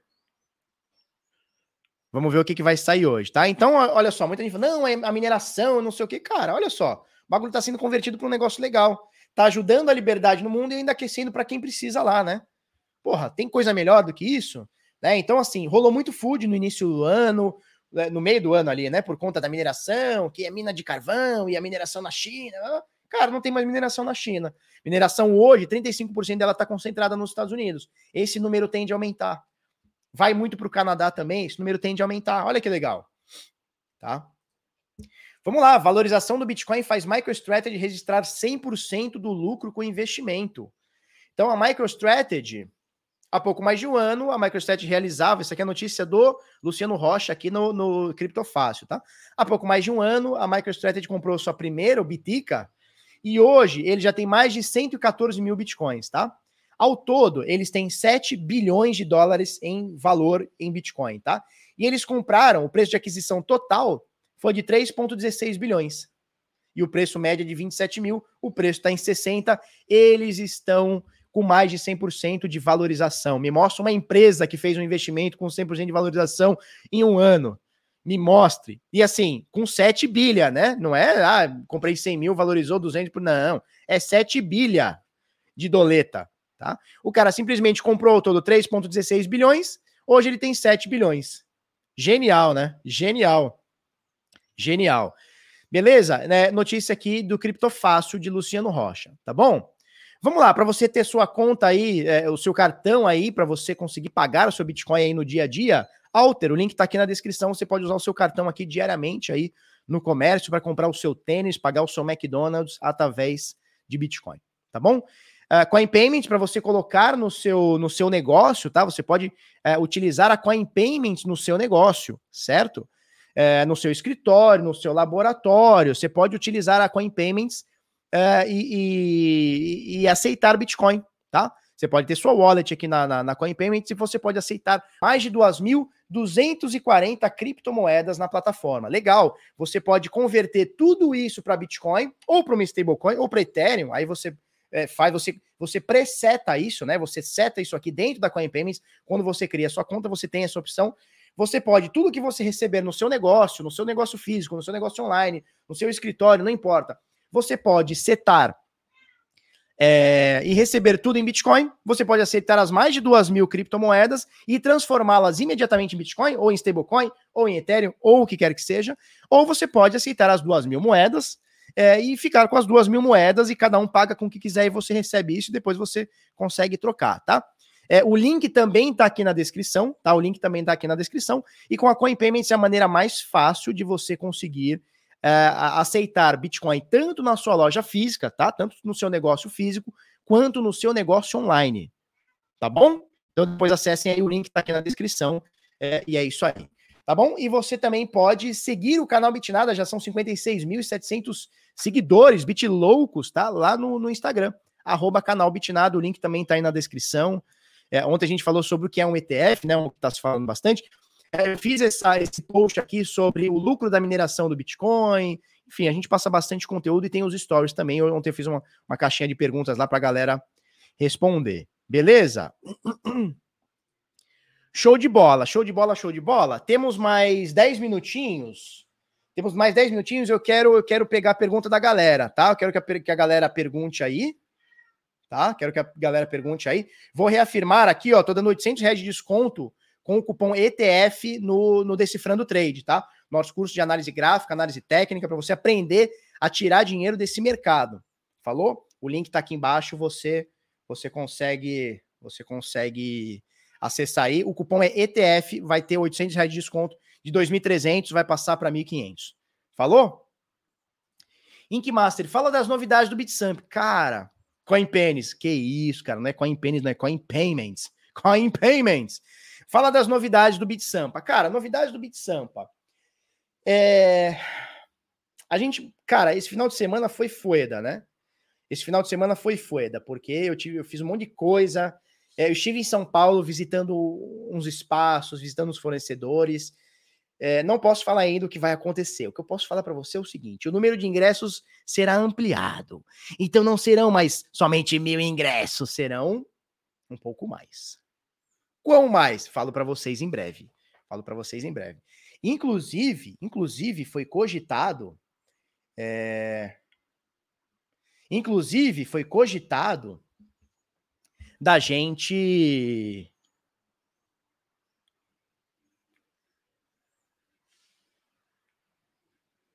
Ai, cara. Eu mudei o overlay. Ah, o Rubens tá me mandando. Cara, eu botei o overlay errado, cara. Puta que pariu. Botei o overlay errado. Calma aí, cara. Ah, agora tá o certo aqui. Agora tá o certo. Bom, já deletei o outro. Puta que pariu. Beleza, beleza. É... Então, assim, teremos mais ingressos. Teremos mais ingressos é, do que a gente gostaria. A gente cogitou, inclusive, a gente cogitou, inclusive, um espaço para 5 mil pessoas. Mas aí é, é, complicado, é complicado, é complicado. Vamos crescendo, né? Step by step, né? A gente vai step by step, né? É, não é a Dalina, não, é o Pipoco que tá chamando. A gente tem live agora na Bitcoin Trade. A gente tem live agora na Bitcoin Trade, tá? Zimbabwe. Barba, você fala que a DAI é a melhor stablecoin. Onde comprar DAI? É em DEX? Você pode comprar DAI numa DEX. É uma corretora nacional. A Bitcoin Trade, ela, ela tem DAI, tá? Ela tem DAI. Você pode comprar através de uma DEX, sim. Pode fazer um swap, alguma coisa. Internauta SA. Felipe, você acha que a Shiba Inu tem futuro? Não, eu não acho que tenha futuro. O que não quer dizer que tenha, que não tenha, tá? Eu achar não quer dizer nada, mas eu acho que não. Não invisto, tá tudo bem. Tá? Então, sobre o BitSampa, turma, sobre o BitSampa, vamos ampliar o espaço, vamos ampliar é, a quantidade de pessoas. A gente já está negociando algumas, é, alguma, algumas pessoas internacionais para virem falar né, no, no, nosso, no nosso evento. E estamos negociando, estamos negociando. Vai ter coisa boa, tá? Quando que vem o novo lote? O pessoal está perguntando, quando que vem o, lote, o novo lote, né? Rafael Menezes pergunta, quando terá o segundo lote? ou finalzinho desse mês ou iníciozinho do mês que vem, tá? Ou finalzinho agora de outubro ou iníciozinho de janeiro. Ontem a gente passou, domingo, tá? A gente passou o dia inteiro é, testando um plugin lá na CryptoBR para que a gente consiga resolver aquele problema das pessoas poderem comprar mais de um ingresso com a mesma conta. Porque o que estava acontecendo? A CryptoBR ela não é preparada para receber ingressos. Eles estavam fazendo um favor para a gente. Tá? Eles não são preparados para receber ingresso, eles vendem outra coisa. Eles ajudam, eles não estão ganhando nada com a venda do ingresso. Pelo contrário, eles estão pagando para vender o ingresso, né? Então o que acontece? Pelo sistema deles, não era permitido que você comprasse, por exemplo, ingresso, ingresso para você, para seu filho, para sua esposa. Então você teria que fazer três compras diferentes, com três e-mails diferentes, três piques diferentes, etc. Né? É, e agora eles já estão instalando lá, já estão mexendo no sistema deles, e é por isso, talvez, essa demora do finalzinho do mês até o início do mês que vem, é, talvez seja por isso que a gente está demorando um pouquinho. Por quê? Porque agora a gente vai colocar, e já está colocando, a gente veio testando isso ontem, tá? É uma forma que você possa comprar cinco ingressos. Cara, eu quero comprar o meu. Por exemplo, eu trabalho numa empresa. Cara, eu quero comprar o meu, do meu chefe, do meu colega. Eu quero comprar lá cinco ingressos, quatro ingressos, três ingressos. com a mesma compra, pagar no mesmo, no mesmo Pix, né? Ou no mesmo boleto, ou no mesmo cartão, enfim.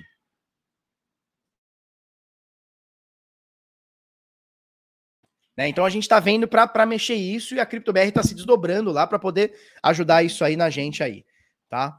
É, então assim estamos estamos resolvendo, estamos resolvendo. É, final do mês aí a gente, final do mês, início do mês que vem a gente abre uma nova uma nova campanha de, de venda de ingressos aí. Agora possivelmente com mais ingressos, quero dar essa novidade para vocês. Já, na, na verdade a novidade já está dada, né? Eu só quero dar os detalhes dela, tá? Rafael Menezes, só comprei o meu e não comprei da minha filha. Legal. É, foi um erro nosso, né? Um erro estratégico nosso. É, bobeamos nisso, tá? E a CryptoBR não tem nada a ver com isso, porque a CryptoBR só está ajudando a gente. Só que eles não são preparados para vender ingresso. Agora eles estão se preparando para ajudar a vender ingresso também, tá? Então é isso. É, o Walter Filho, Felipe, Felipe, paguei, mas não recebi confirmação. Cara, faz o seguinte: entra lá na CryptoBR, chama o suporte deles, vê a confirmação tá? Ver a confirmação se veio, se não veio, tá? Porque eu sei que teve alguns ingressos que foram cancelados porque teve gente que não mostrou o comprovante. Fez o Pix, não mandou o comprovante, alguma coisa nesse sentido. Então tiveram alguns, aí uma meia dúzia de ingressos que foram cancelados. Então, é, entre em contato lá, vê se o seu tá tudo ok, está tudo direitinho, está tudo bem. O Inkmaster deu, deu trabalho, mas comprei o meu da minha esposa. Legal, a gente vai resolver esse problema, tá? Eu não quero que isso seja um transtorno para vocês. Então a gente está resolvendo uma forma que você consiga comprar um, dois, três, quatro ingressos na mesma compra, pagando no mesmo boleto, ou no mesmo Pix, ou no mesmo cartão, ou, ou com Bitcoin, não importa. Tá? É isso. João Paulo, acontece, Barba. Vamos apoiar o evento de qualquer forma. Obrigado, galera. Eu, eu agradeço demais a, a, a, o apoio aí de vocês, tá? Agradeço demais. Alguém aqui conhece a criptomoeda? Califa! Califa Finance! Não conheça Califa. Tô aguardando você confirmar que não pode levar a esposa. Ela tá aqui assistindo. Fala logo. É, tá confirmado, turma. Pode levar a esposa. Vitor Pontes, traz a mulher para passear em São Paulo, rapaz. Para com isso. Ó, o Jurandir Alves diz: Eu comprei com Bitic e foi massa demais. Show, é nós, é nós. É nós. Tá? Então, pode sim, Vitor Pontes, pode trazer a mulher sim. Por que, que não pode trazer a mulher? Leva a mulher sim, cara. Como não? Vem, traz a mulher para comer em São Paulo. Traz a mulher para passear em São Paulo, aprender de criptomoeda, Bitcoin e vamos que vamos. Que isso? Show? É nós. Uh... Ronaldo Inácio, Barba, a Cardano tá num bom momento de compra. Cara, a gente falou agora há pouco da Cardano, né? A gente falou agora há pouco da Cardano. Eu não acho que agora seja um bom momento. Ela pode se tornar um bom momento se ela cair para 0,618 ou ultrapassar 0,382. Agora eu não vejo um bom momento. Agora, agora. Eu não vejo. Tá? Felipe Lisboa, vai ter aquelas recepcionistas igual do Salão do Automóvel? Cara, nós vamos ter recepcionistas.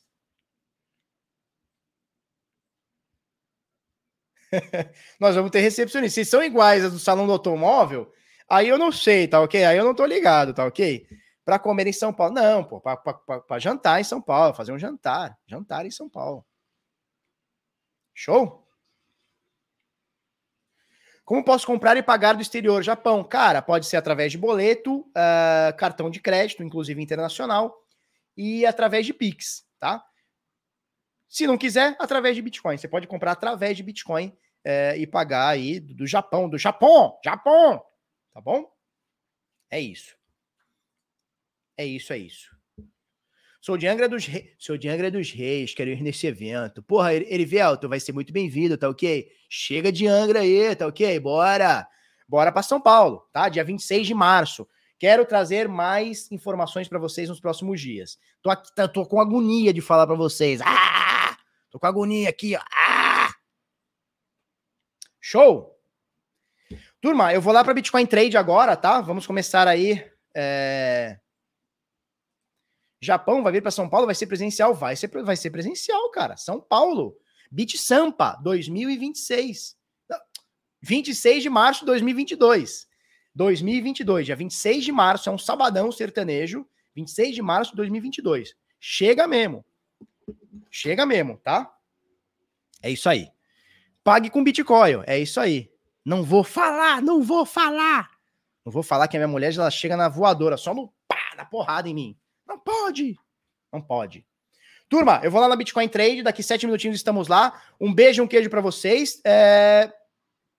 Cupom de desconto aqui, ETF, para o, o Decifrando Trade. Vamos que vamos, um beijo para vocês, até amanhã e tchau, tchau.